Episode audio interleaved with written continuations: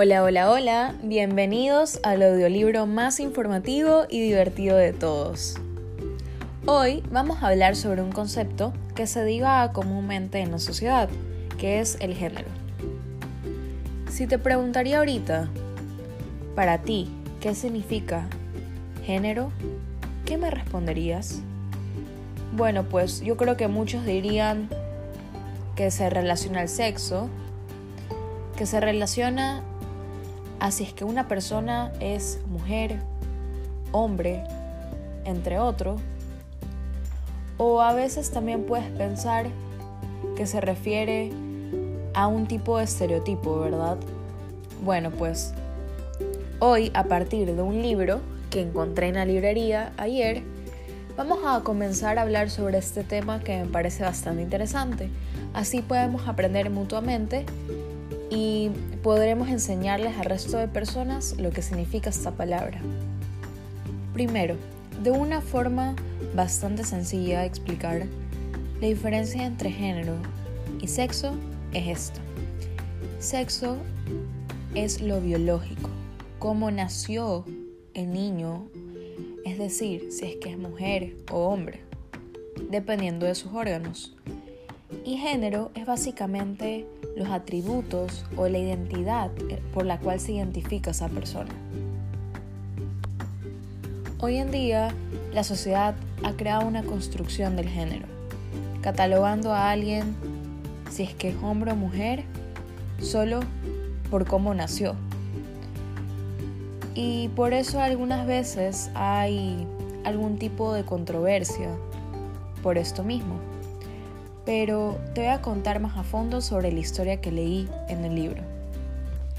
El libro trataba sobre una chica que nació siendo mujer, pero mientras iba al colegio, poco a poco se iba dando cuenta que todas las chicas a su alrededor tenían mochilas rosadas, utilizaban vestido y solo jugaban con juguetes de niña es decir, muñecas, princesas, Barbies, entre otros.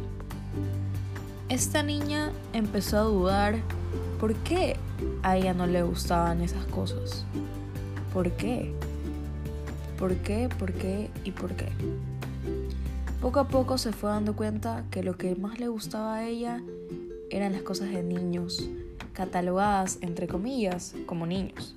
Es decir, juguetes de Marvel, superhéroes, fútbol, boli, otros deportes. Y bueno, ¿qué fue lo que pasó? No sabía cómo decírselo a sus padres, porque cómo le iban a tomar, ¿verdad? Si nos ponemos a pensar, es algo choqueante en el momento de que tú te das cuenta que no estás compaginando con un estereotipo de la sociedad muy difícil esta decisión, pero mientras seguía leyendo en las páginas del libro, no saben lo que me encontré. La niña, que creo que no he dicho su nombre anteriormente, pero se llamaba Sofía. Sofía, a pesar de tener miedo, a pesar de pasar por algunas circunstancias y sentimientos muy fuertes y profundos, dijo, basta yo soy esto y yo me considero aquello. Entonces Sofía decidió contarle a sus papás por lo que estaba pasando. Primero hizo un esquema con todas sus ideas. Anotó absolutamente todo lo que sentía. Y luego de esto se lo mostró a sus papás. Les dijo, así, sin titubear y sin dudar más, les dijo que ella no se sentía como mujer a pesar de haber nacido como una mujer. Y esto no tiene absolutamente nada de malo. Quería simplemente que la comprendan, que entiendan que lo que ella siente es válido. Les hizo caer en cuenta a sus papás que los estereotipos de género son construcciones sociales que han creado a lo largo del tiempo esperando que se creen este tipo de roles de hombre o mujer, cuando no lo es así. Ahora te pregunto a ti, si es que tú estuvieras en el puesto de Sofía, ¿qué es lo que harías? Y aún así, pensando sobre esto, ¿crees que la moda y cómo se viste alguien identifica su género? ¿Crees que la tarea que cumpla en algún hogar o en un colegio también? ¿Crees que dependiendo del deporte que haga una persona o de las cosas que le gusta, también define si es hombre o mujer? En este libro de autoconocimiento no solo estaba la historia de Sofía, había muchas más historias que también se las voy a explicar porque me parecen muy interesantes de comprender. Se habló también de los cinco capitales humanos, que están relacionados con el género. ¿A qué se refiere con esto? Me dirán. Básicamente, la historia trataba sobre un chico que creció bajo este estereotipo que ya habíamos mencionado anteriormente de los roles de género. Y cuando se casó, dio por sentado que su mujer, es decir, la esposa del chico, iba siempre a cocinar en la casa, que siempre tenía que llegar después del trabajo a hacerle la comida, a limpiarle la ropa y en el futuro a cuidar de los hijos que iban a tener. Bueno, pues este señor no tan solo le pedía a la mujer que le haga eso obligándole, sino que también la agredía. ¿Y qué pasó con esto? Al final de la historia, la esposa fue a denunciarlo porque sabía que ella tenía los derechos. Era su derecho como ser humano que no la agredan. Y a su vez, el esposo se dio cuenta que estaba estereotipando muchísimo a la mujer, básicamente diciendo que el trabajo doméstico es solo un rol femenino y que por ser mujer debe quedarse en casa, debe cuidar a los hijos, debe cocinar, debe lavar, debe limpiar, cuando no lo es así.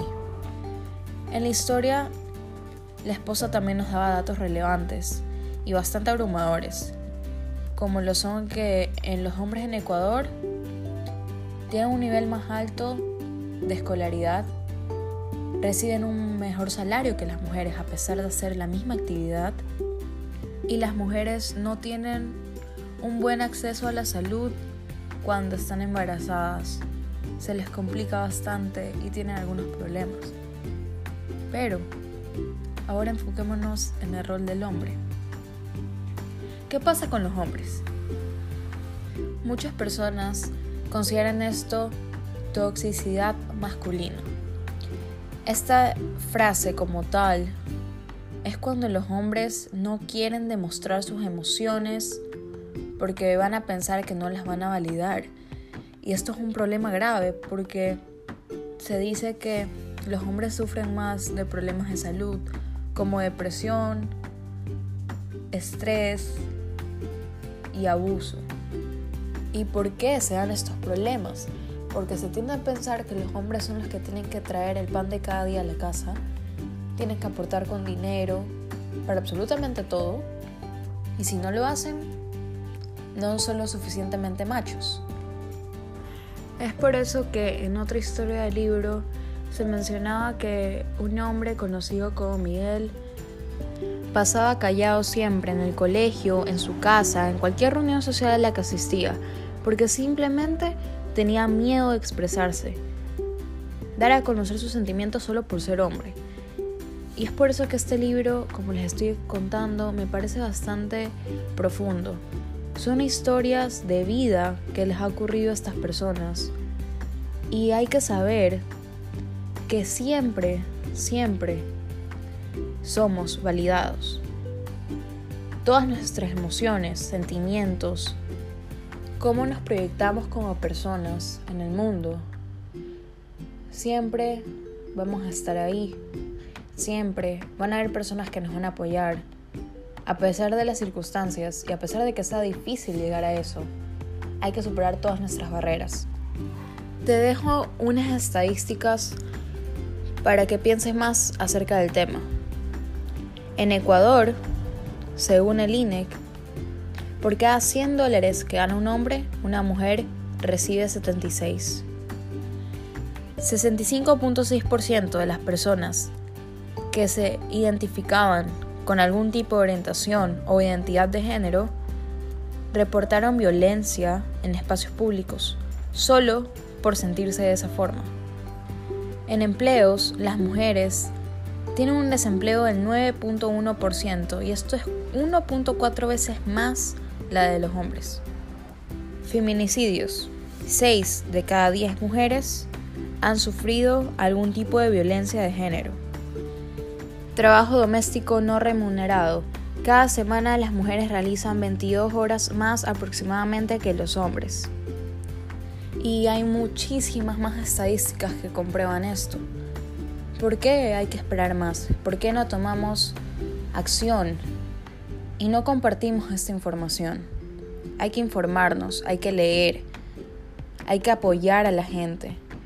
No hay que discriminar por cómo se siente, por su género. No, eso no se debe hacer.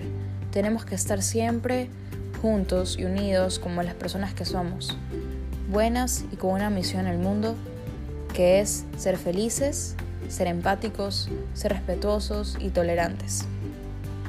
Recuerda siempre informarte y nos vemos en el siguiente capítulo donde hablaremos sobre otros temas súper importantes del mundo y la sociedad. Muchas gracias, espero que te haya gustado el de hoy. Nos vemos.